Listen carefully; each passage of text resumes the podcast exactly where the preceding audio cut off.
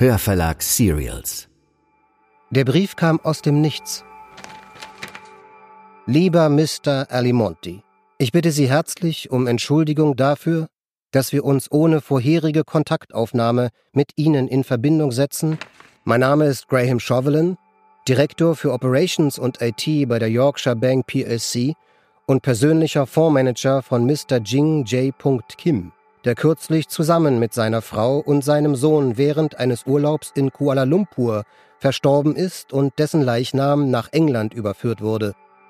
Bei einer kürzlichen Überprüfung entdeckten wir ein inaktives Konto auf seinen Namen.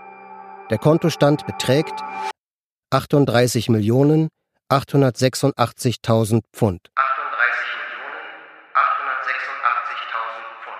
Daher haben wir beschlossen, sie zum nächsten Verwandten des Verstorbenen zu erklären, so dass wir ihnen als dem Alleinerben das genannte Vermögen aushändigen können. Eine innere Stimme warnte ihn, aber was hatte er schon zu verlieren? Die Kosten für ein Telefongespräch? Ein Hörverlag Serial